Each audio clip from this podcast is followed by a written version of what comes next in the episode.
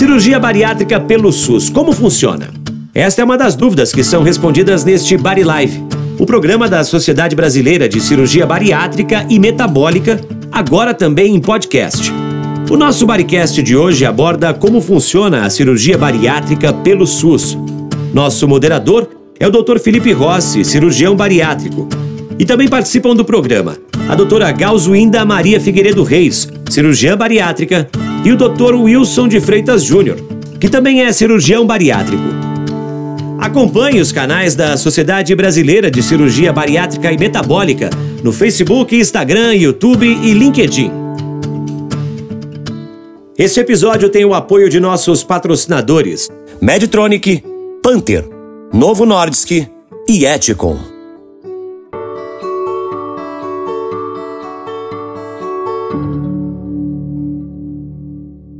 Hoje eu tenho o prazer de estar comigo o Dr.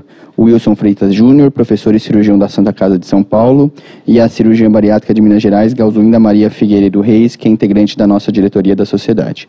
Todos podem participar enviando suas mensagens, que vamos tentar fazer o máximo para respondê-las. Bom, boa noite, Gal. Boa noite, Wilson. Vamos lá. Vamos começar por uma pergunta simples, Wilson. Como é o processo para a gente realizar a cirurgia bariátrica pelo SUS? Boa noite, Felipe. Boa noite, Gal, amigos do Barelive. Primeiro, queria até agradecer o convite de participar aqui com vocês, em especial com a Gal, que a gente discute muito o SUS e ela nos ensina muito as, as dicas para fazer com que o SUS dê certo na, também na bariátrica. Bom, em relação ao processo em si, né? Uh, basicamente, o, o, indivíduo que se ache candidato ou que tenha uma indicação do seu médico da unidade básica, ele deve procurar algum dos serviços de referência. Isso tem alguma uh, alteração ou alguma característica regional. Então, aqui hoje em São Paulo, por exemplo, a maioria dos pacientes eles têm de ser de virem referendados pelo CROSS, que é o, o, a central de regulação do estado.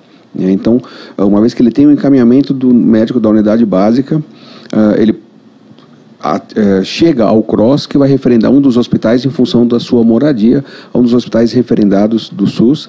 E aí sim, entrando nesses hospitais, vai ter todo o preparo, com uma equipe multiprofissional, e vai ser feita a reuniões e os exames como a gente faz em qualquer uh, cirurgia bariátrica até que se uh, consiga a cirurgia propriamente dita.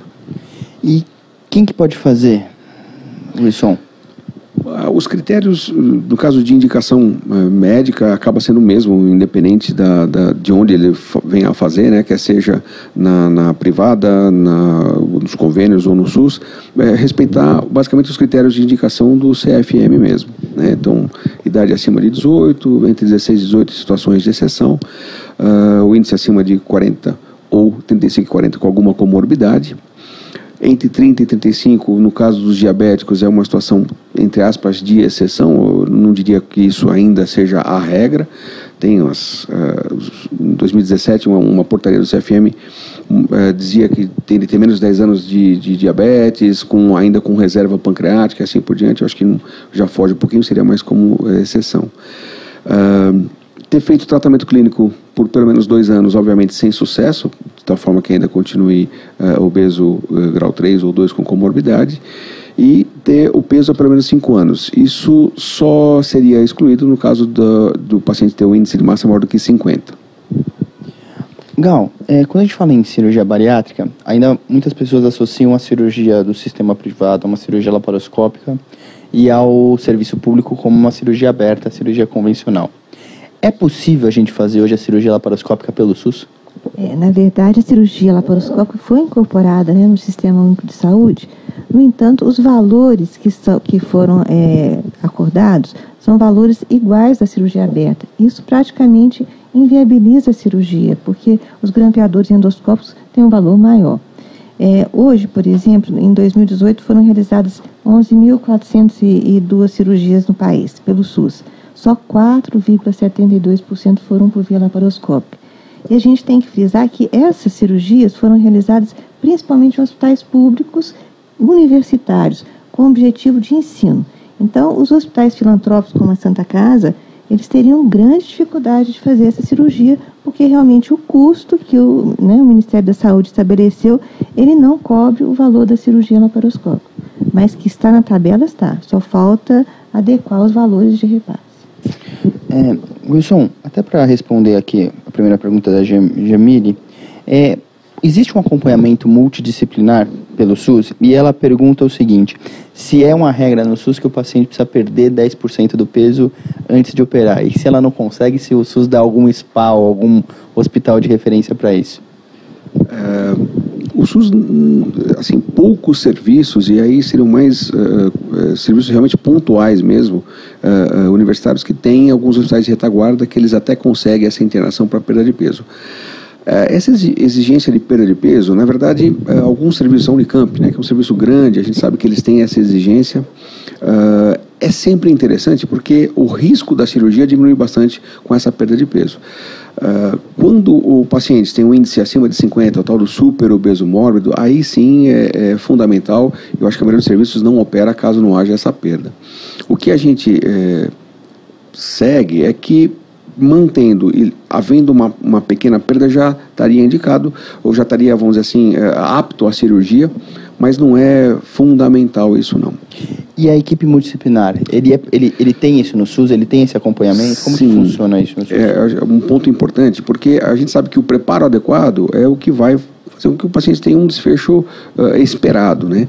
E quando o, o SUS ele é, eh, credenciou esses serviços, 85, acho. 85 né? serviços são habilitados hoje para o SUS.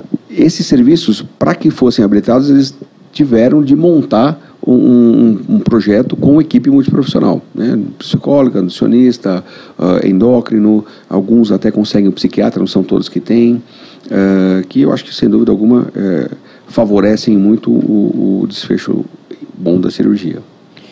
E Wilson, por que, que as filas são tão grandes? Acho que essa é a pergunta de, de um milhão de reais, ou de 275 milhões da Mega Sena agora. Eu não sei se é de um milhão de reais, Felipe, mas é de um milhão de pessoas. Eu estava aqui com a Galzinha, a gente estava fazendo uma continha, tem até a cola aqui, né, Gal?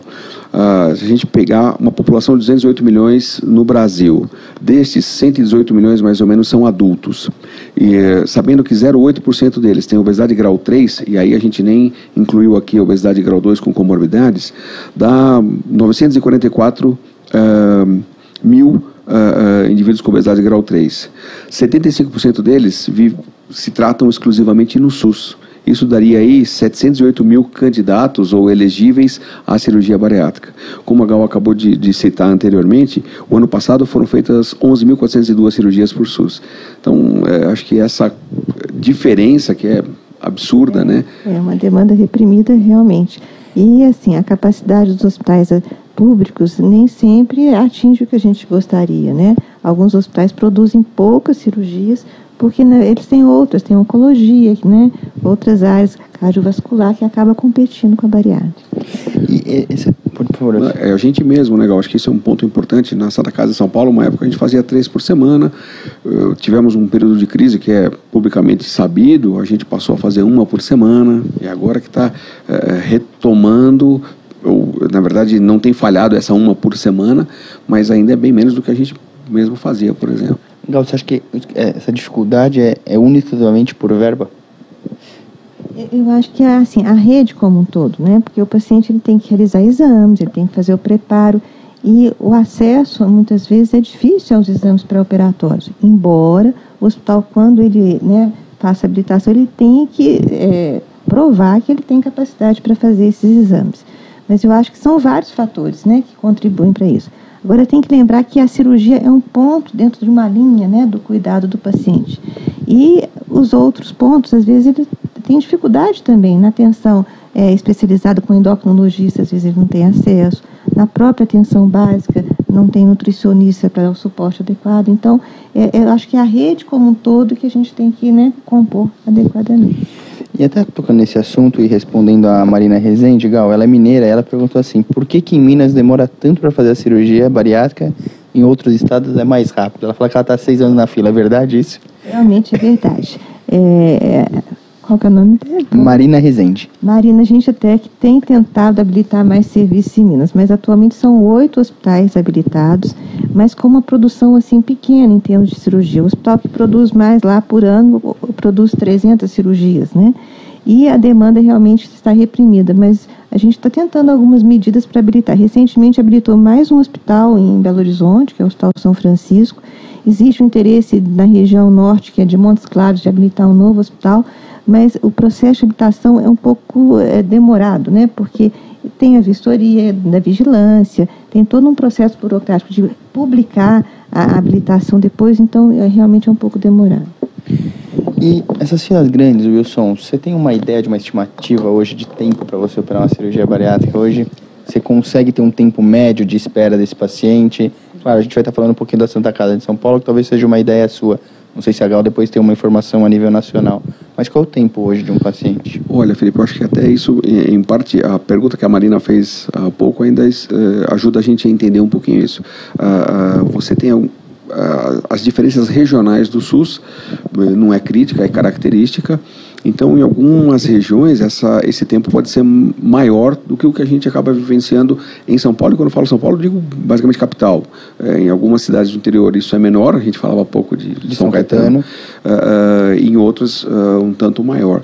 a gente aqui hoje, uma, uma média de uns quatro anos de espera. Tá, quatro anos. Na nível nacional é isso mesmo? Você tem uma ideia, Nós número? não temos dados oficiais de uma fila, como a gente tem fila de transplante, por exemplo, mas é, pelo menos o que a gente tem observado que é em torno de 4 a 6 anos de, de espera. Agora, nós temos um estado, que é o estado do Paraná, que ele simplesmente faz 47% de toda a cirurgia bariátrica do SUS. Então, é, lá realmente o tempo de espera é menor do que nos outros. Interessante. E, Gal, uma das perguntas que algumas pessoas me fazem é: a gente foi, operou, e a gente sabe que a cirurgia bariátrica você precisa de uma reposição vitamínica. E alguns pacientes falam assim, pô, Felipe, mas eventualmente esse custo, talvez alguns pacientes do SUS, não consigam arcar. É, tem disponível? Como que funciona a parte de vitaminas no SUS? O SUS, na verdade, ele tem vitaminas e minerais, mas ele distribui esses medicamentos, só que é, são medicamentos individualizados. Ele tem o ferro, ele tem o cálcio, ele tem a vitamina B12, mas ele não tem um polivitamínico. Um paciente desse, ele precisa de vários, né, várias minerais. Então, para você repor isso com o que o SUS dispõe hoje, ele teria que tomar uns 10 comprimidos por dia. Do ponto de vista de um paciente bariátrico, isso é totalmente inviável, ele tem uma certa dificuldade. Então, nós, infelizmente, não temos a distribuição de um polivitamínico na rede pública que atenderia esses pacientes. Somente esses medicamentos de forma assim, individualizada. E como que você trabalha com isso, Wilson, lá no, na Santa Casa? É, até pouco tempo, Felipe, a gente tinha uh, o polivitamínico Santa Casa. Né? A Santa Casa tinha uma farmácia uh, própria e fazia num custo realmente bastante acessível esses polivitamínicos. Hoje, o que, que a gente faz? Ah, conversa com colegas, tenta algumas amostras para alguns pacientes, eles trazem diferentes uh, formulações, obviamente as que têm um custo mais acessível, mas a gente insiste para que eles tentem tomar esse polivitamínico. E Wilson, é, quando a gente pensa em cirurgia bariátrica, a gente sabe que a gente tem diversas técnicas que a sociedade fala ou que estão no mercado por aí. É, quais são as técnicas que são aprovadas pelo SUS? Quais técnicas que a gente consegue fazer dentro do Sistema Único de Saúde? Olha, é, até um, um, dado que chama um, um, tanto atenção e é diferente da clínica privada, que 93, né, a gente estava levantando isso, 93% das cirurgias realizadas no SUS hoje, no Brasil, são bypass abertos. Né? Ah. Uh, 4 e pouco por cento, 4,72% é, é laparoscópica. E a gastrectomia vertical acaba sendo uh, basicamente situação de exceção. Acho que uma das explicações até é, eu viria duas, na verdade. Né? A gente sabe que os nossos pacientes do SUS, eles têm em média 7 kg por metro quadrado a mais do que os pacientes da clínica privada. Né? São pacientes com obesidade um pouco mais acentuada e isso, é, é de certa maneira, acabaria uh, sendo não sendo uma opção tão boa a gastrectomia vertical ou como primeira opção. E segundo que a gastrectomia vertical, ela acaba sendo uma boa opção, principalmente se você fizer por via laparoscópica. Na cirurgia aberta, eu acho que a dificuldade já é grande e, e a justificativa não seria tão, tão, tão plausível. Tão plausível. É, esse paciente vai, esse paciente opera, aí ele tem a dificuldade para chegar no cirurgião, Aí ele tem a dificuldade para operar, aí ele tem a dificuldade para vitamina, e aí depois de um ano, um ano e meio, ele quer fazer a reparadora. E aí, Gal?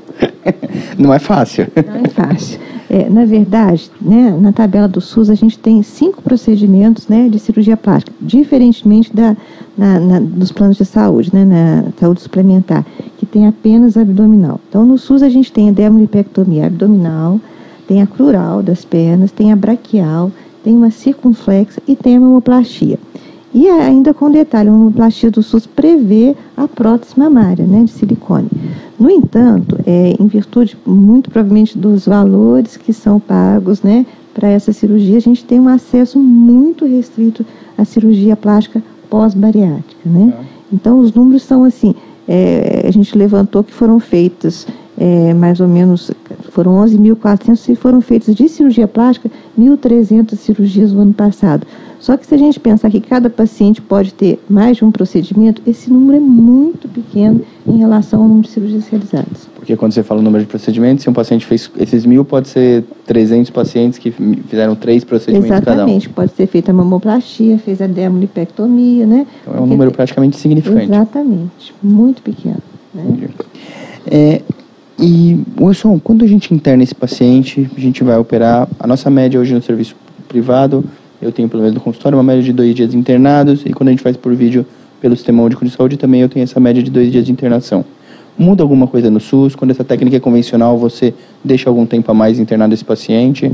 Ó, oh, Felipe, a gente, é, como regra, fica entre dois e quatro dias, a maioria três a quatro dias. Isso porque os nossos pacientes é, moram em áreas muito distantes, não têm a facilidade da chegada ao hospital.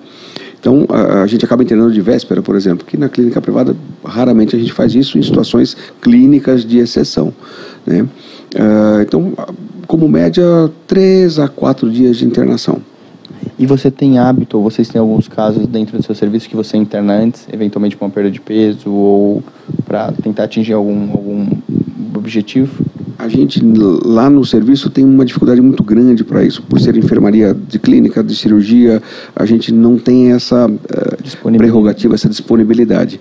A gente tem sim, até voltando àquela pergunta que você tinha feito, a gente tem uma cobrança de perda de peso, não exatamente um percentual uh, nos que tenham entre 40 e 50, mas internar para essa perda a gente não consegue, infelizmente. A gente vê que a gente tem várias dificuldades, né, para a gente é, ter isso. Até onde eu tenho conhecimento, um hospital de retaguarda que a gente tem da Faculdade de Medicina aqui da USP, uhum. que tem esse trabalho de né, internação no pré-operatório para grandes obesos, né?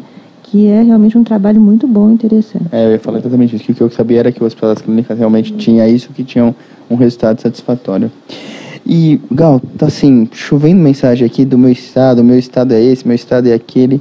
Quais estados hoje tem, ou melhor, não tem cirurgia bariátrica pelo SUS? O que você pode dizer para quem está ouvindo a gente? É, 22 estados realmente têm serviços habilitados, mas cinco estados não têm, que seria Amazonas, Amapá, Roraima, Rondônia e Piauí. E é, a gente tem uma grande dificuldade. Existe né, a possibilidade de você fazer uma. É, no, no Ministério da Saúde tem uma coisa que se chama CNRAC, que é uma Central Nacional de Regulação de procedimentos que você não tem no Estado, ou você tem de uma forma insuficiente. Só que eu não sei se é por desconhecimento, o ano passado foram feitos dois procedimentos aqui em São Paulo, porque a Escola Paulista aqui é a referência do CNRAC para fazer as cirurgias dos estados que não têm disponíveis. Então foram feitas apenas duas, né? Então a gente tem, além da questão de não ter serviço, talvez uma desinformação quanto à possibilidade de fazer aqui em São Paulo. Interessante, porque eu, não, eu realmente, assim, eu não, não tinha essa informação e, e não conhecia. E como que é o caminho para isso? É um caminho normal, assim? Como, como que funciona isso, Gal? É, porque para mim é uma novidade, desculpa, é, mas assim... O paciente eu ele tem que procurar a regulação do seu estado, que são, na verdade é o SERAC estadual. Uhum. O SERAC, ele preenche um formulário com os critérios, encaminha para é, a Central Nacional, que é a CNRAC, ela avalia o hospital executor, que no caso é a Escola Paulista, vai avaliar os critérios e se aprovar, esse paciente é encaminhado é, os custos todos pelo Ministério da Saúde. Então, isso acontece para algumas situações né, na, na, saúde e a bariátrica é uma delas. E, Gal, acho que assim, entrando até numa, numa parte interessante, a gente está conversando aqui um pouquinho, a gente tem percebido que a gente ainda está passos muito curtos e longes para a gente chegar numa solução da cirurgia bariátrica dentro do SUS, muito diferente do que a gente tem visto no sistema privado. O que tem sido o papel da sociedade nisso? Até a, a Maria Lu, Luísa Lima pergunta: o que, que a sociedade tem feito para a gente conseguir aumentar esse número de procedimentos ou para tentar viabilizar um maior número de hospitais que faça isso? Como que a cirurgia tem trabalhado com isso? Importante assim lembrar que ao longo dos anos a sociedade sempre participou, né, da elaboração dessas portarias, sempre esteve junto com o Ministério. Só que recentemente, dia 29 agora de abril, é, nós, houve uma audiência no Ministério da Saúde, o ministro da Saúde, Luiz Henrique Mandetta, é, recebeu a sociedade e recebeu de uma forma muito assim, é, boa.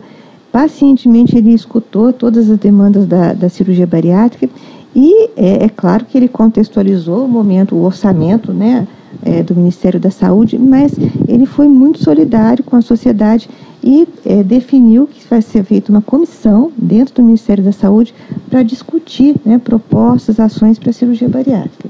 Então, assim, nós saímos lá bem assim, satisfeitos, porque ele foi bem solidário em relação à causa da cirurgia bariátrica. E por que, que você acha, e talvez, não sei se é uma pergunta adequada, mas queria saber sua opinião. Por que, que você acha que a gente, hoje a cirurgia se mostrou com diversos benefícios? Melhora de parte metabólica, melhora de perda de peso, isso diminui a longo prazo gastos com medicação, com internação, com diversos outros fatores. Por que os nossos gestores hoje não olham a cirurgia como algo a longo prazo? Porque a gente tem ainda essa barreira de aceitação. É difícil falar, porque assim, a questão de recursos realmente é importante no, no sistema público, mas eu acho que talvez a qualidade da gestão também é um grande problema para a gente conseguir levar é, a cirurgia bariátrica é, a, a mais pacientes. Agora, a gente também tem uma questão importante, que a gente tem questões graves no sistema público, né, como a oncologia, a cirurgia cardiovascular, que acabam por competir com a cirurgia bariátrica. Mas é, um gestor teria que pensar, né, isso a longo prazo eu vou evitar a cirurgia cardiovascular, eu vou evitar outros problemas, né, que poderiam ser evitados. Mas realmente a questão é, é difícil em termos de gestão. Você vê uma solução, Wilson? Ah, eu acho que é, é, é, bastante difícil mesmo, até porque uh, se você fizer uma tabela em 5, 10 anos, com certeza vai se pagar e, e sobrar. Mas o custo ali é, imediato, ou vamos dizer assim, agudo, ele é relativamente alto.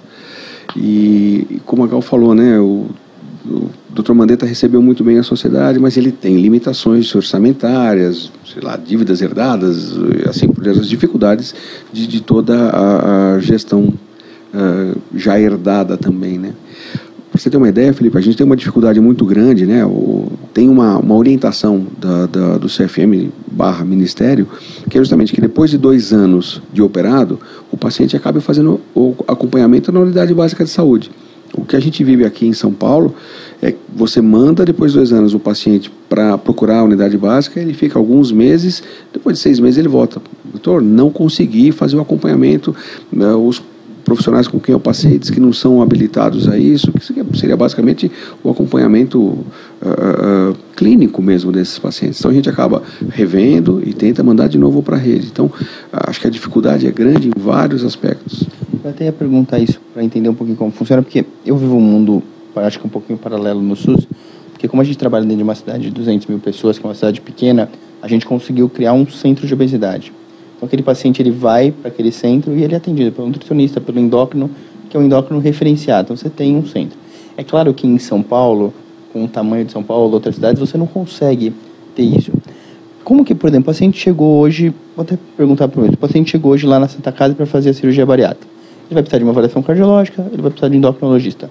Ele usa de dentro da Santa Casa ou ele volta para a rede para buscar um endocrinologista e um nutricionista para depois voltar com você novamente? Uh, lá a gente tem, uh, no nosso ambulatório, a gente conseguiu um negócio que eu acho bastante interessante, que é todos da equipe atenderem no mesmo horário e no mesmo espaço. Ah. Os consultórios, uh, vamos dizer assim, é, um ao lado do outro, o que facilita muito para a gente esse preparo. Né? Isso até o desenho da Cleveland Clinic é, é bem esse e a gente acabou conseguindo fazer isso aqui no, no SUS. O que a gente tem dificuldade, Felipe, é basicamente os exames. Né? Os exames pré-operatórios. Aí, de novo, é concorrer com um paciente oncológico, paciente de pronto-socorro, paciente que acaba tendo, entre aspas, um, ou priorizando mais o recurso do que o nosso paciente bariátrico eletivo. Quando não acontece de o paciente fazer o exame e aí tu não conseguiu operar ele e esse exame vence, ele precisa fazer de novo.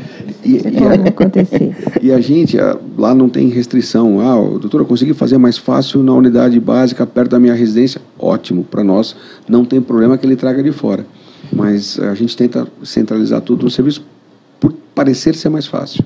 Quando o hospital vai ser habilitado, ele teoricamente tem que comprovar que ele é capaz de atender essa demanda de exames, de profissionais. Mas a gente vê que na prática, às vezes, existe uma grande dificuldade, principalmente com os exames, né? Embora é, a portaria do Ministério da Saúde incentive, né, até com recurso financeiro, a realização desses exames dentro do hospital. Mas isso ainda também é uma questão assim que os administradores hospitalares, os gestores, às vezes têm uma certa dificuldade de adaptar-se a esse modelo aí do Ministério. Na teoria, Gal, então todo hospital que ele é referenciado para cirurgia bariátrica, ele precisa ter uma equipe multidisciplinar lá dentro que dê suporte para aquele paciente. Para ele se habilitar pelo Ministério da Saúde, pelo SUS, ele tem que comprovar a existência desses profissionais no hospital. Mas caso, aí, desculpa. É, caso contrário, ele não consegue habilitar. Mas, por exemplo, a gente fala de insucesso no tratamento clínico por dois anos. A gente sabe que muitas vezes a gente não, o, o paciente, para ele passar no endócrino, numa prefeitura, ele vai passar uma consulta a cada dois anos. É, porque na teoria esse, esse acompanhamento não vai ser dentro desse serviço referenciado, vai, vai ser fora. É, deveria ser na atenção básica né, ou na atenção especializada. O, o grande dificultador aí, que na atenção especializada, que seria o endocrinologista, a gente tem um acesso muito difícil aos especialistas, né? Todo mundo sabe disso. Então, é, isso também dificulta a chegada do paciente ao serviço, né? Às vezes ele chega tardiamente, ele já chega super obeso, com índice alto, de 50, por exemplo, e aí ele tem que perder peso para operar. Então, realmente é um dificultador a questão né, do especialista e dos exames. Wilson, legal, assim, tem aparecido algumas perguntas aqui, a Kelly me perguntou e algumas outras pessoas, é, que a gente falou muito assim, ah, você tem que chegar no cross. E aí eles estão falando, mas como eu chego no cross? Porque assim, é, eu, eu, acho que bate um pouco como que a Gal falou do Serad, que tem muitas vezes falta informação. Como que o paciente chega no cross? Você sabe me dizer, Gal? Sabe me dizer, Wilson? Olha, o, o, que a gente teve de dificuldade, Felipe, é, alguns pacientes, até de outras clínicas internas do nosso serviço, grupo de parede, ortopedia, acabam é, encaminhando ginecologia, encaminhando pacientes obesos móveis com indicação de cirurgia para que a gente é, comece o processo. O, a orientação é que eles procurem a unidade básica para que o colega da unidade básica, esse sim, encaminhe para o centro de referência, para o CROSS. Uh, isso, o desculpa te cortar, isso é um, é, um, é um SDT, é um relatório, ele tem que preencher uma ficha especial? Como que, que funciona isso? Isso não, não, não tem, tem nada um, pré-determinado. O que, que a gente fez no serviço, até por essa, por essa reclamação dos pacientes mesmo, Felipe. Porque, pô, doutor, a gente vai lá, o colega de lá olha e fala, olha, não, não desconheço esse, vamos dizer assim, esse caminho, esse processo. O que a gente fez é elaborar um pequeno texto ao colega da unidade básica, a gente encaminha o paciente X com indicação de cirurgia por obesidade grau 3 e em sucesso ao tratamento clínico, favor encaminhá-lo ao centro de, ao CROSS. Isso vem de você. Da gente, é uma coisa interna do serviço. Mas imagino que a gente tem de unidade básica aí que tem o desconhecimento de, de como chegar a isso. É, exatamente. A porta de entrada do sistema, né, do SUS, é sempre a unidade básica de saúde. Agora, em Minas, por exemplo, a gente é, elaborou um formulário, né, para atenção básica encaminhar. Então, isso está funcionando relativamente bem. Legal. E, e, houve a participação, a gente participou, os especialistas participaram para assim, colocar as informações que seriam pertinentes no, nesse relatório, inclusive indicar a gravidade do caso. Então, está funcionando até que muito bem. O difícil realmente é o número de cirurgias que a gente está realizando em Minas, que é pequeno, mas o formulário está funcionando bem para encaminhamento. Então, acho que é interessante para quem estiver ouvindo a gente quiser, tem que procurar a sua unidade básica de saúde, conversar com o seu médico da unidade básica de saúde, porque tudo bem, aqui em São Paulo é o CROSS, em Minas deve ter um sistema, cada, cada estado tem um sistema seu. Eu sei que, particularmente, agora lá na ABC, eles estão fazendo um, pacto do, do, do grande ABC para tentar criar um, um pacto universal dos, dos, das quatro prefeituras. As coisas estão caminhando. É, me fizeram uma pergunta aqui, Gal, da, da Ana Paula. Se a sociedade tem algum papel e se ela pode ajudar as pessoas ou, ou dentro da, do SUS a quem quer fazer a cirurgia plástica. Se esse é um papel nosso da sociedade, se a gente está vendo isso, como que a gente está trabalhando. É a Ana Paula que pergunta isso para a gente. Ana Paula, nessa reunião que a gente teve no Ministério, a gente levou várias demandas, várias necessidades relacionadas à cirurgia plástica. E uma delas, né, a cirurgia bariátrica, e uma delas foi a questão da cirurgia plástica. Então a gente vem realmente tentando é, viabilizar. Agora, é, é uma questão difícil a cirurgia plástica no sistema único, porque é um cirurgião plástico é um especialista até raro né, no sistema. A gente tem outras situações que ele também é muito importante, como as queimaduras e as outras malformações. Então, mas a gente tem lutado para isso. Fala com ela que é assim, né? Gostaria de ressaltar que a gente levou essa demanda agora para o Ministério da Saúde. Pessoal, a gente agora uma falha nossa. Eu queria que a Gal pudesse explicar ao Wilson. Tem muita gente perguntando o que é cross. então, que eu acho que a gente fala como se fosse uma terminologia.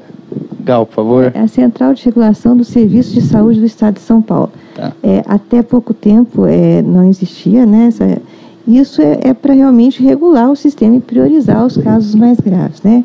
Então, isso já é uma, uma realidade nos outros estados. Em Minas, a gente já tem né, regulação.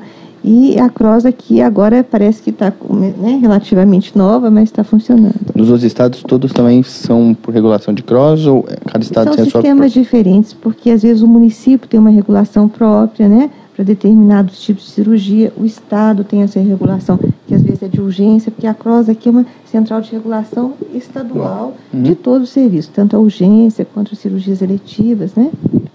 Bom. Wilson, Regiane Alves Lange pergunta: Boa noite. Meu MC é de 39,6. Eu consigo operar pelo SUS? É, Eugênio?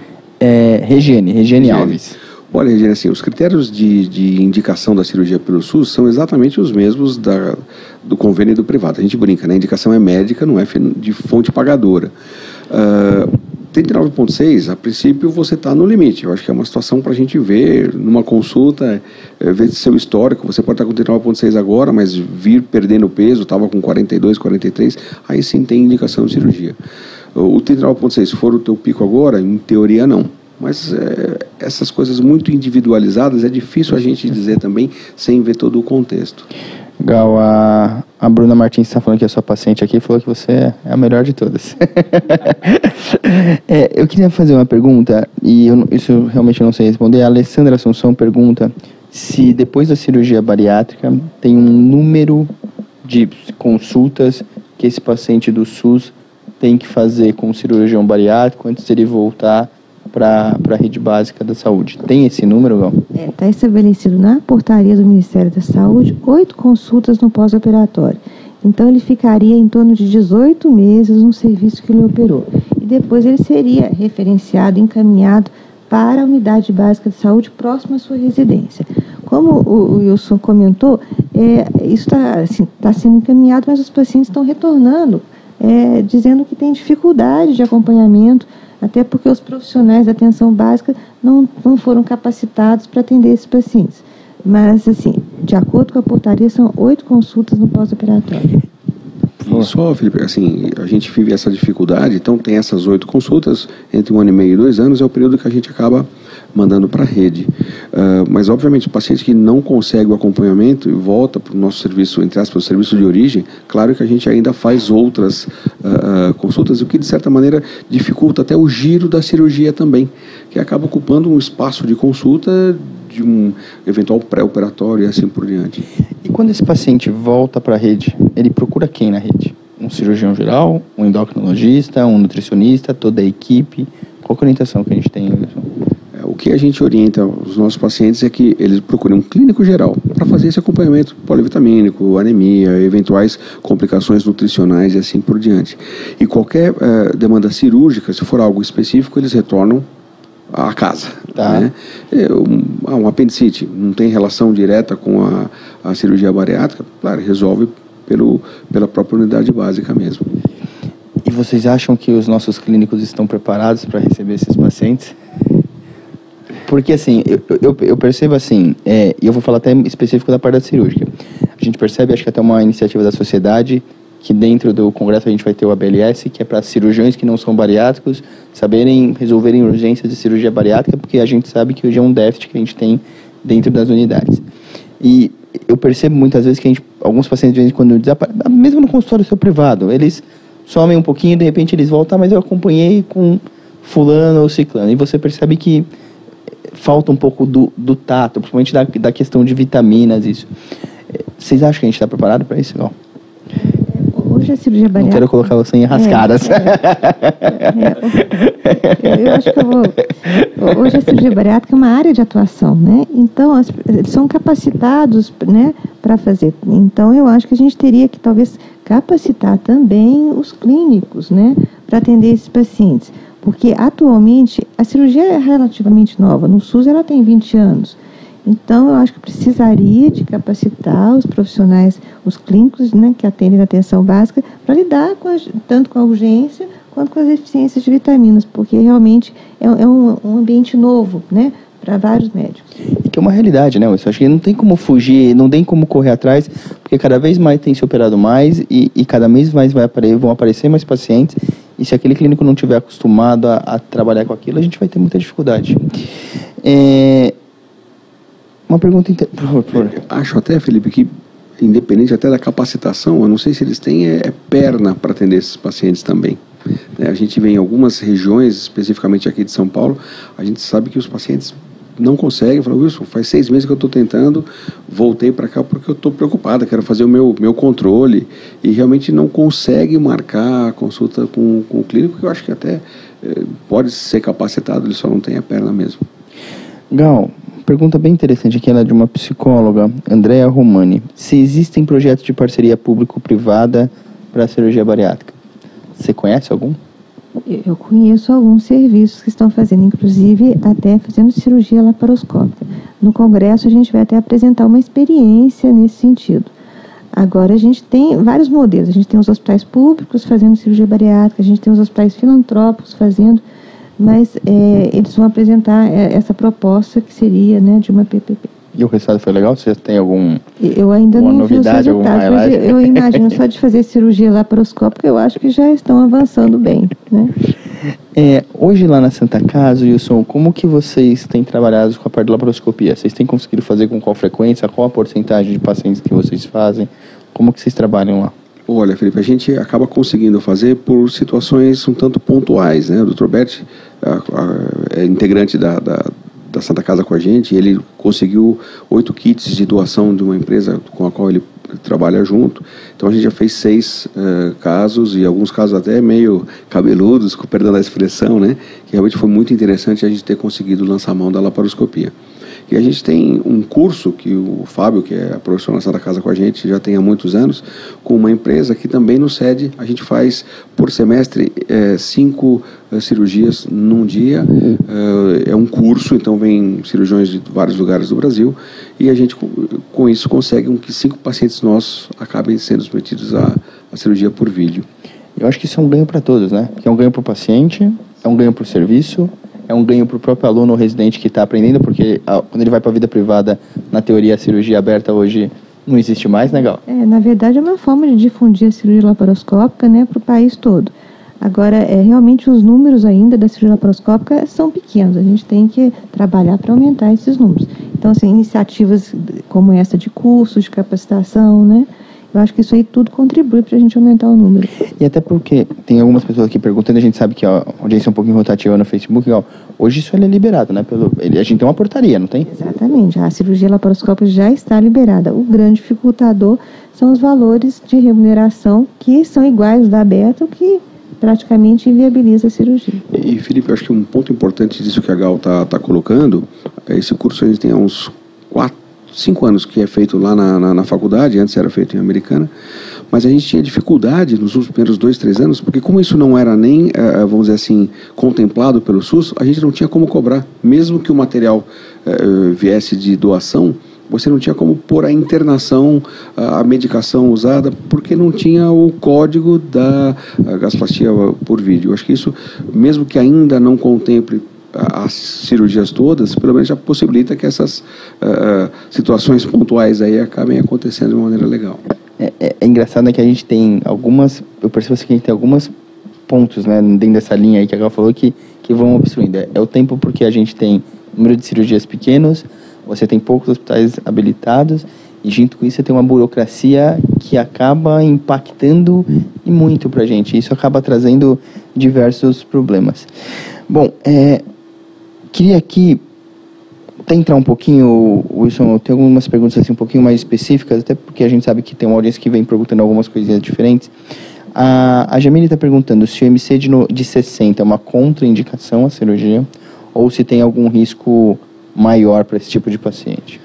Olha, Jamile, acho que é uma pergunta interessante, porque, eh, a, a, grosso modo, você vendo esse paciente, putz, esse é o que melhor se beneficiaria, ou mais se beneficiaria da cirurgia.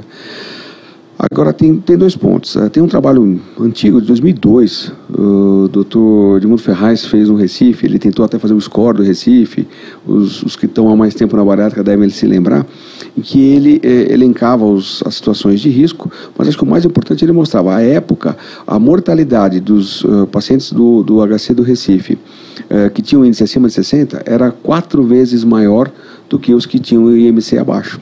Né? Então, acho que isso também é um tanto é um dado histórico, mas já, já mostra que são pacientes que exigem um cuidado maior. Para esses pacientes, a perda de 10 até 15% muitas vezes diminui bastante o risco uh, cirúrgico e facilita até a execução do, do procedimento. Agora, uh, de novo, uh, você pegar o IMC de 60 pontual, é um paciente que vem de 72 para 60, é diferente do paciente que está com 60 e é o máximo de peso que ele atingiu até hoje.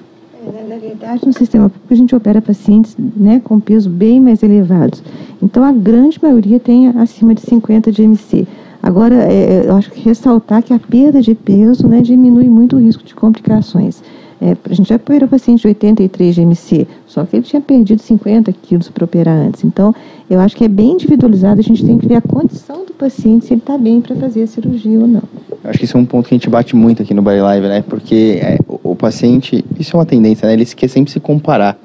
E, e, o paciente não entendeu ainda que ele é um, é um único. E a gente tem que olhar um por um para entender o que ele precisa fazer antes, qual é a técnica que vai ser para aquele paciente, como ele vai ser depois daquilo de novo, né? É o de 60 que está ganhando peso ou que está perdendo peso? Faz uma diferença total, gritante para a gente. Exatamente.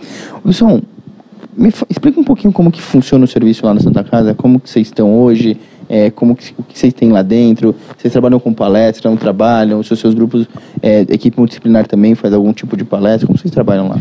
É, a gente tem um, um, um, grupo de preparo, então, vindo pacientes do CROSS, né, a gente recruta normalmente 15 a cada quatro semanas mais ou menos. E esses 15 pacientes com acompanhante, eles têm três semanas de grupo de preparo. Então, uh, numa das semanas é a psicóloga uh, e a gente da cirurgia, a gente discute os aspectos de complicação, a, a, técnica a ser empregada, um pouco do preparo, os riscos de gravidez e, e assim por diante. Uh, na segunda, a nutricionista faz já um primeiro, vamos dizer, cardápio, um início, uma orientação nutricional pré-operatória. Uh, e na, na terceira, a psicóloga arremata com o endócrino, os aspectos uh, clínicos da, da, da, doença. E em todas, o uh, acompanhante ele participa e participa ativamente da, das reuniões também. É feito um preparo para o acompanhante também.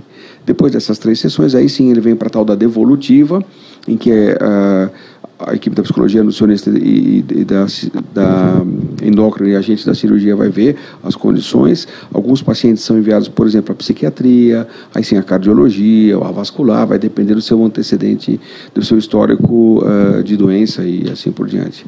E nesse momento são pedidos os exames. E você tem uma, um tempo, assim, um número de consultas médias que o, o paciente passa com você você falou que a média hoje lá na Santa Casa vai gira em torno de 4 anos, 4, 5 anos, para fazer uma cirurgia. Ele, durante esses quatro anos, ele tem um acompanhamento regular com vocês? Não, Felipe, isso até é uma, uma, uma queixa interna que a gente tem. A gente, na verdade, consegue acompanhar o paciente a partir do momento que ele, ele ficou esses quatro anos aguardando. Quando ele vem pra gente, aí tem três, quatro, cinco meses, vai depender um pouquinho. Aí sim que é feito o preparo mais, eh, o preparo propriamente dito. Ele vem para operar? Ele vem para operar. Quando ele vem, ah, aí já é, você dá aquele gatilho, sim, start, esse paciente passa com você e opera. Eu, eu ia perguntar como é em Minas, Gal. É, eu acho um problema grande que o, que o Wilson comentou pelo seguinte: é, o paciente ele indica cirurgia para o paciente, mas ele não tem acesso à cirurgia. Então esse paciente ele fica um período praticamente sem tratamento, né? Então e isso agrava muito a condição dele. Então a partir do momento da indicação não quer dizer que está resolvido o problema. Ele deve continuar o acompanhamento até chegar à cirurgia. Existe alguma experiência interessante? Sumaré, por exemplo, tem um grupo de preparo na atenção básica daqueles pacientes que estão aguardando cirurgia. Então, isso é fundamental, porque não quer dizer, ele vai ficar sem tratamento quatro anos aguardando a cirurgia? Não pode ser dessa forma. Eu estou levantando um trabalho que eu ainda, talvez ainda durante o ano a gente presente, a gente pegou pacientes que estavam numa fila, cirurgia bariátrica, e que eles ficaram dois anos, esse grupo de cirurgia bariátrica parou, e eles ficaram dois anos soltos. E a gente foi ver quantos deles continuaram acompanhando, qual era o peso, qual era as comorbidades. Olha, não, não tenho o número exato, mas uma grande parte desses pacientes ganharam peso, uma grande parte desses pacientes não acompanharam com ninguém, porque muitas vezes olharam também o próprio cirurgião ali com, com, com um, um, jeito diferente. É, e você vê que o acompanhamento com a equipe multi da própria cidade, assim, desaparece. Então é um paciente que ele volta dois anos depois de um jeito assim pior, pior do que ele ficou. Então assim, é, é uma coisa assim, bem interessante que a Italiana a gente pegou assim, são duas imagens. Eles em 2015, quando a gente tinha parado o serviço em São Caetano e agora quando a gente voltou em 2017. E esse intervalo, o que, que aconteceu com esses pacientes? Assim, é absurdo, assim, o, o a piora desses pacientes. É, é realmente, assim, eles, a maior parte deles não tiveram acompanhamento nenhum, assim, isso é um problema, né? Porque isso vai impactar de novo lá na frente. O fato de indicar a cirurgia não quer dizer que terminou ali o acompanhamento, né? Ele deve continuar o acompanhamento ali, aguardando a cirurgia. E, né? e muitas vezes quem indica a cirurgia não é nem o cirurgião, né? Esse paciente ele está indicando. Já acontece, por exemplo, pessoal, e aí a, é, com a gente acontece pouco, porque como a gente novamente é uma cidade pequena, a gente não tem tudo. Mas, por exemplo, São Paulo, tem paciente que chega para você e não tem indicação? Porque, na teoria, não é um cirurgião bariátrico que indicou. Ele vem da, da unidade básica de saúde. Uh, isso, às vezes, acontece, Felipe, quando a gente tinha uma demanda uh, ativa. Então, o paciente, por si só, ele procurava o serviço. Isso, por vezes, acontecia. Hoje, como ele já vem de um centro referendado, então agora ele passa na unidade básica, que esse colega vai referendar para o CROSS, que, que, faz com que chegue até a gente. Então, hoje não chega mais. Mas chegava bastante. Quando era por livre demanda, chegava um pouco, sim. Na verdade, às vezes pode chegar paciente com contraindicações, né? Sim. Que não foram identificadas por aquele profissional da atenção básica. O Gauí lá em Minas, como que funciona? É parecido com o Wilson? é, lá, lá, em Minas a gente, assim, eu acompanho também na secretaria, então eu conheço vários serviços, né? Eu acho que a grande dificuldade que nós temos lá é de montar a linha de cuidado, que é desde a atenção básica, passar por um, uma equipe né, multidisciplinar na atenção básica, e para chegar a esse paciente de uma forma que seja mais compensada, né? Mas eu acho que o problema é geral em todo lugar. A grande dificuldade, né, seria os especialistas, a equipe multidisciplinar, né? O, Gal, a gente no início do programa, já há alguns anos, um do, uma das primeiras equipes que a gente eh, trouxe para junto foi o pessoal da Bucomaxilo. Porque à época, hoje já não, mas à época a gente tinha alguns pacientes com uma, uma problemática dentária é, é, importante, né? E ele sabe que o problema da mastigação no pós-operatório e assim por diante. Então, esses pacientes eram submetidos a um tratamento odontológico dentro da Santa Casa, para depois sim é, é partirem para a cirurgia. A própria fonoaudiologia, né, para trabalhar a mastigação é importantíssimo, né, para esses pacientes. Né? É, é, um grupo muito grande de profissionais, né? Então a gente, a gente entende também por um lado essa essa dificuldade, mas eu acho que a gente tem é, é solução para isso. É, Wilson, você tem um, um número aí de pacientes que você tem hoje na sua fila lá esperando? Olha, até hoje. Não quero te colocar em encrenca, hein? Felipe, mas a gente está acabando um processo de transição, na verdade, Felipe. A gente tinha uma, uma fila própria e a questão de oito meses, dez meses, a gente passou a essa fila do cross. Então, hoje a nossa fila é relativamente pequena, uh, mas eu não posso responder pela fila do cross entendeu? O que o Cross nos manda hoje é bem dimensionado. Uh, a gente está acabando, inclusive, a fila que a gente que ainda era nossa e ainda comentava com a Gal há, há pouco, na segunda-feira que a gente vai receber os primeiros cinco pacientes que vêm da Secretaria de Saúde. Então a nossa fila hoje é pequena. Um número oficial a gente não tem, a gente pacientes espera no, pelo SUS no Brasil, Gal. É muito difícil, né? Porque a gente não tem assim dados oficiais para a gente dizer, né, quantos pacientes estão aguardando. E essa questão de, da CROSS, né, de fazer uma regulação com uma fila única, é importantíssimo, porque muitas vezes o paciente entrava numa fila, entrava na outra, né? Então, eu acho que essa organização da fila em uma fila única vai ser fundamental para a gente operar até os pacientes mais graves, né? É, a, tem uma pergunta aqui, Wilson, que acho que cabe bem para a gente, é, que acho que é uma questão que foge um pouquinho do SUS, mas que acho interessante. A paciente pergunta que se ela passou com uma equipe multidisciplinar e um daqueles médicos não que contraindicou, mas que achou que não é o momento para ser operada, ela pode ser operada ou não? Eu acho que é uma, uma pergunta interessante. A partir do momento que a gente tem uma equipe multiprofissional, as decisões a gente acaba tomando em conjunto também. Então, um exemplo disso, a gente teve uma, uma queixa, que foi até motivo de uma reportagem de um, uma, uma rede grande aqui há alguns anos, que a paciente, a gente operado duas filhas, e quando veio a paciente, a gente acabou contraindicando, não foi nem a gente, foi a equipe da psiquiatria. Ela tinha um distúrbio que a, a colega achou que isso, a, a cirurgia seria um, um fator de, de agravo, de, de piora da, da condição que ela tinha, e não de ganho de saúde, como a gente sempre fala para os nossos pacientes. E aí uma repórter veio conversar com a gente, explicou o funcionamento e tal. Depois ela abriu, não, porque realmente uma paciente ficou muito chateada, esperou seis anos na fila, quando chegou vocês não quiseram operar. Falei, a gente brinca, né? A gente que é cirurgião sempre quer operar, né? Mas é, em condições é, que a gente exatamente adequadas, que a paciente vá ter um ganho de saúde. Então isso pode acontecer, mas muitas vezes a, o clínico fala, olha, não está muito legal, vai para o cardiologista, controla melhor a pressão, vai para o endócrino, controla melhor o hipotireoidismo, o que quer que seja, e, e a gente acaba revendo e na maioria das vezes acaba operando. Acho que tem que ficar claro que esse paciente não. É porque o paciente fica com medo de ele sair do programa, de ele perder a chance dele. Não. Esse paciente não vai perder a chance dele, ele só vai achar o melhor momento para ele fazer a cirurgia. Esse ponto é muito importante, Felipe. É, ele, a gente tira, entre aspas, da, da posição, uh, ajusta o, o, fator que é necessário e ele é o próximo a ser operado. É, nesse formulário que nós elaboramos lá em Minas, a gente colocou e deixou bem claro assim, é uma avaliação para a cirurgia. Pode ser que ele seja contraindicado, que ele não tenha indicação. Porque muitas vezes o paciente ia até com a mala já, pensando que ele ia ficar internado, né? E para fazer os exames. Então, como a gente tem 853 municípios em Minas, isso era muito comum acontecer. Então, a gente frisa que a primeira avaliação não quer dizer que ele está apto para cirurgia, é uma primeira avaliação inicial mesmo. Legal, tem uma pergunta interessante aqui, da Maria Luísa Lima, que ela pergunta o seguinte. Da Maria Luísa Lima. Ela pergunta o seguinte: Prezados, considerando que o paciente não consegue acompanhamento no pré-cirúrgico, como provar que o tratamento clínico foi realizado nos últimos dois anos e que houve falha no tratamento clínico conservador? Pergunta difícil, né? E isso hoje no estudo a gente se baseia unicamente pela uma carta de um médico que vem da unidade básica de saúde. A gente Exatamente. não consegue ter nenhuma outra comprovação. Não tem, porque a gente, o sistema não é informatizado, a gente não conseguiria saber quantas consultas ele fez. E mesmo se ele colocar, fez 10 consultas, mas assim, é, qual o objetivo daquelas consultas? foi avaliado, ele foi é, orientado adequadamente para perda de peso. Então, o que a gente tem simplesmente é o encaminhamento de um médico da atenção básica dizendo que ele já tentou emagrecer por dois anos e não teve sucesso. É, isso, o endócrino que participa, a endócrino que participa com a gente nessa no preparo, ela muitas vezes puxa esses pacientes e uh, faz um, um, inquérito importante em relação às tentativas que ela fez, o nome de medicação, o tempo de uso e assim por diante.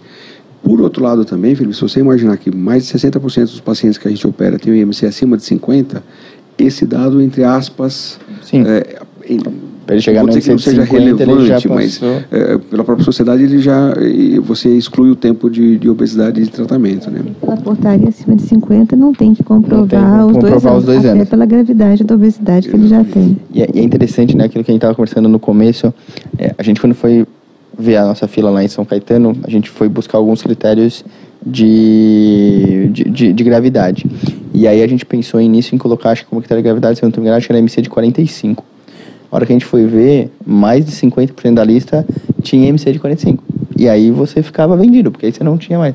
A gente teve que subir, acho que nosso critério hoje é 50 ou até 55, porque senão você não ia conseguir dar, dar, selecionar, selecionar, nenhum... selecionar ninguém para isso. É, pessoal, a gente está é, chegando no final, eu queria considerações finais do Wilson, da Gal. Acho que a gente tocou num assunto que é uma feridinha que a gente tem, que é importante, que eu acho que hoje a gente teve uma reunião muito produtiva na semana passada com o nosso ministro da Saúde, com o Maneta. Eu acho que assim, parece que as portas estão se abrindo, mas que ainda é uma realidade distante para quem depende do SUS da cirurgia bariátrica. O que, que, você vê no futuro, Gal, para isso? Como que você vê a, esses próximos anos essa caminhada? Eu acho que a, a saída da sociedade a, a, Brasília foi muito produtiva no sentido que a gente sensibilizou e a gente também teve o apoio da Frente Parlamentar da Saúde, inclusive com né, a sinalização de uma audiência pública para a gente discutir o tema das filas de cirurgia bariátrica. Então, eu, eu acho que nós estamos nos movimentando e, assim, ações né, devem acontecer em decorrência desses movimentos que a gente está é, fazendo junto com, com é, os gestores. Mas eu, eu acho que, apesar das dificuldades, a gente, é, a portaria do Ministério da Saúde, ela teoricamente prevê né, o tratamento adequado, o difícil é a gente conseguir ofertar isso para o grande número de pacientes que aguardam a cirurgia. É, a conta que a gente fez foi 708 mil pacientes elegíveis para cirurgia. Realmente é um número muito grande, né? Que a gente teria grande dificuldade de atender. Mas eu acho que tem várias ações, tem associações de pacientes que também né, lutam por isso. Então eu acho que a tendência é que a gente consiga avançar um pouquinho. Wilson, o que você vê desse futuro aí? Você vê um futuro bom, um futuro mais ou menos? Olha, a gente, antes até dessas ações da própria sociedade, já tem havido um aumento aí de 10, 12, 13% da cirurgia por SUS anual, que ainda é muito pequeno, sem dúvida. Isso que eu ia alguma, perguntar se a gente está né? tendo esse aumento. Nós estamos tem tendo. um pequeno aumento, vamos é, dizer assim. A gente, a, o ano passado, teve um aumento de 14%, que é um aumento até considerado assim, é, importante. E, e assim, é, é, curiosamente, o SUS aumentou o número de cirurgias e a saúde suplementar dos planos de saúde, eles diminuíram 4%. Então, assim, é a primeira vez que isso acontece, eu imagino que seja o momento econômico né, que o país é, está vivendo, mas a gente está tendo um aumento de, de, realmente de cirurgia bariátrica no SUS. E complementar a sociedade mesmo, Felipe, porque eu acho que tanto essa visita ao Ministério uh, e a recepção do, do, do, ministro Mandetta, eu acho que foi muito importante, quanto ações como essa, né, acho que isso chega a muitos locais, a muitas pessoas ligadas à, à obesidade ou à cirurgia bariátrica por si, e isso acho que é, é, é um trabalho é, contínuo para se mostrar as dificuldades que a gente tem vivido. Né? Muitas vezes a pessoa não tem noção das diferentes dificuldades. A gente mesmo conversava, né? Às vezes você consegue receber o paciente, o gargalo passa a ser o exame, o gargalo passa a ser a, a internação. E mais que isso, acho que a Gal pontua muito isso e ela ajuda muito a gente na Santa Casa pela amizade que tem, é, é até é, entender que é uma, uma cirurgia, um tratamento estratégico, e se bem uh, gerido, vamos dizer assim, uh, você vai conseguir uh, até ter uma, uma cobrança adequada para o próprio serviço SUS, é interessante. Ô Gal, a gente sabe que tem muito profissional lá do outro lado vendo a gente, médico, psicólogo, nutricionista, fonoaudiólogo. O que, que nós vamos ter no congresso falando disso? Dá um, você consegue dar um, uma, uma palhinha aí do que a gente tem de, de coisas legais no Congresso para é, as pessoas irem lá para Curitiba? É o maior congresso da cirurgia bariátrica né, dos últimos tempos. Sim. Já tem 1.700 né, é, profissionais Recorde inscritos. Já.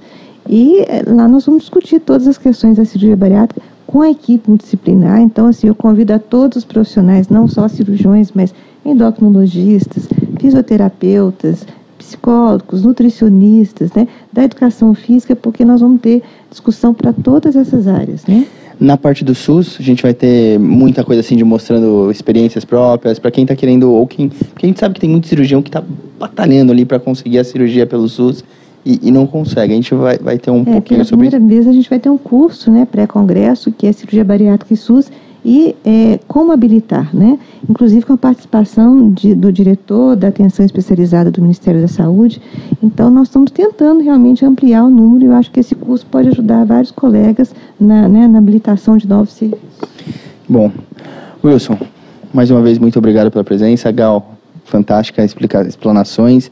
Ah, eu aprendo muito, apesar de a gente tratar do assunto, quem estava conversando um pouquinho antes, assim, cada local tem a sua peculiaridade e é muitas vezes difícil de você entender como funciona tudo isso. Queria agradecer realmente a presença dos dois, foi muito gratificante estar ao lado de vocês dois.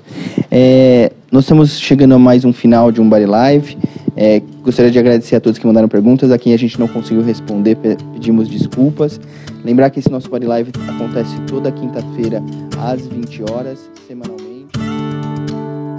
Acompanhe os canais da Sociedade Brasileira de Cirurgia Bariátrica e Metabólica no Facebook, Instagram, YouTube e LinkedIn. Este episódio tem o apoio de nossos patrocinadores: Medtronic, Panther, Novo Nordisk e Eticon.